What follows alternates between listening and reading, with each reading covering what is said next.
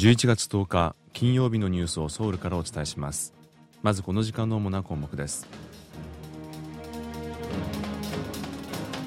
労働改革及び公共放送のガバナンスの改善を重要な政策課題として掲げる政府与党とその方策に反対する野党との間で激しい対立が続いています。韓米の外交トップが会談し北韓の核の脅威に対する拡大抑止力を強化するため緊密に協力していくことで合意しました。韓国の作家ハンガンさんの小説がフランスの四大小説賞の一つとされるメディシス賞の外国小説賞に選ばれました。今日はこうしたニュースを中心にお伝えします。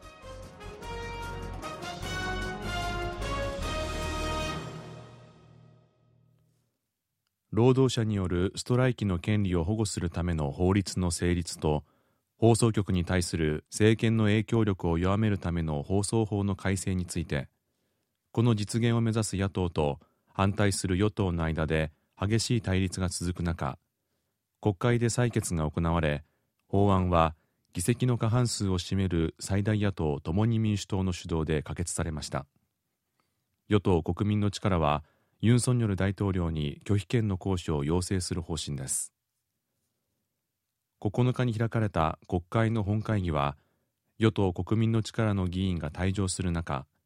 共に民主党や正義党など野党の賛成によって労働関連の法案と放送関連の3つの法律の改正案が可決されました。労働組合及び労働関係法は労働組合のストライキによって発生した損失について企業側が労働者に対し多大な損害賠償を請求することを制限する内容などが盛り込まれています。一方放送関連の3つの法律の改正案は公共放送の KBS、MBC、EBS の理事会の定員を拡大することで理事の構成を多様化するとともに理事を推薦する権限を学会や視聴者委員会など外部に広げることで政界の影響力を弱めるのが主な内容となっています。国民の力はユン大統領に対してこれらの法案を拒否するよう要請する方針です。韓国に2つある労働組合の全国組織は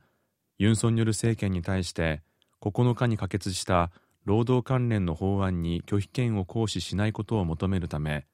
それぞれ11日の午後にソウルで大規模な集会を行うと予告しました。集会の規模として警察に申告された人数は合わせて10万人足らずですが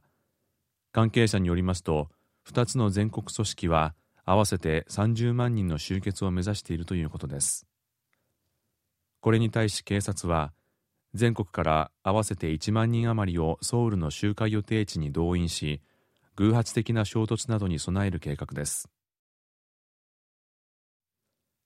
法案の成立と放送通信委員長の弾劾が天秤にかけられた形となった国会での与野党の駆け引きの結果最大野党共に民主党は10日放送通信委員長に対する弾劾訴追案を一時撤回しました。今月30日の国会本会議に改めて提出する方針です。共に民主党は9日放送通信委員会のイ・ドンガン委員長に対する弾劾訴追案を国会本会議に提出しました。共に民主党は放送通信委員会が5人の定員のうち3人が空席となっている状態で主要案件を与党系の委員長と副委員長だけの賛成で議決したことは放送通信法に違反し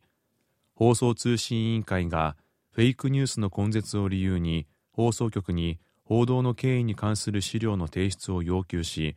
憲法上の言論の自由を侵害したと主張して放送通信委員長の弾劾を求めています。弾劾訴追案は本会議に提出された24時間後から72時間以内に採決されなければなりません。与党国民の力は当初9日の本会議で共に民主党が主導する労働関連及び放送法関連の法案の可決を防ぐため所属議員が長時間にわたって演説を行うことで議事進行を妨害する予定でしたが放送通信委員長の弾劾訴追案が提出されたことを受けて長時間演説の予定を中止しました。国会の本会議は当初今月は9日にだけ開かれる予定でしたが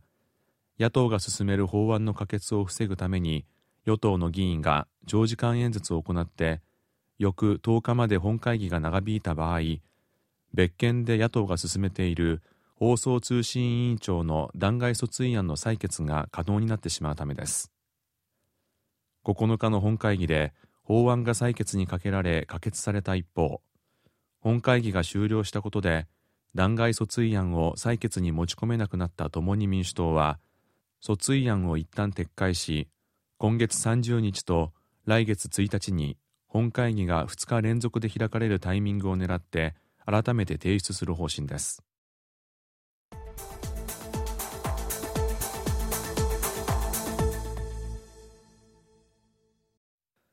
パクチン外交部長官はアメリカのブリンケン国務長官と会談し北韓の核やミサイルによる脅威そして北韓とロシアの軍事協力など安全保障上の懸案について議論しました。パク長官と韓国を訪問中のブリンケン長官は9日ソウルの外交部庁舎で1時間ほど会談した後共同記者会見を行いました。双方は韓半島情勢をめぐって北韓の核の脅威に対抗するための拡大抑止力を強化するため緊密に協力していくことで合意しました。また北韓とロシアの間で軍事協力の動きが見られることについて深い懸念を示すとともに明白な安保理決議違反だと指摘した上でロシアに対する圧力を強化する方策を模索したと明らかにしました。韓国とアメリカは日本も加えた3カ国の協力も強化していく方針で適切な時期に3カ国の外相会談を行う計画だと明らかにしました。ユン・ソンニョル大統領は今月17日アメリカのスタンフォード大学で岸田総理大臣とともに先端技術分野における韓日及び韓日米の協力をテーマとする座談会に参加します。この座談会には岸田総理大臣も参加する予定で両首脳は共に講演を行う予定だということです。また共同通信によりますとユン大統領と岸田総理大臣は同じ日に首脳会談も行う予定で北韓問題などについて議論するものとみられます。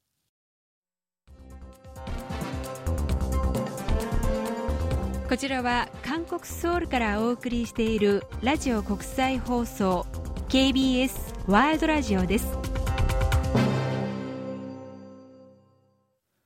北韓による拉致問題の解決を願い拉致被害者への関心を高めるためのコンサートが9日東京の韓国大使公邸で開かれました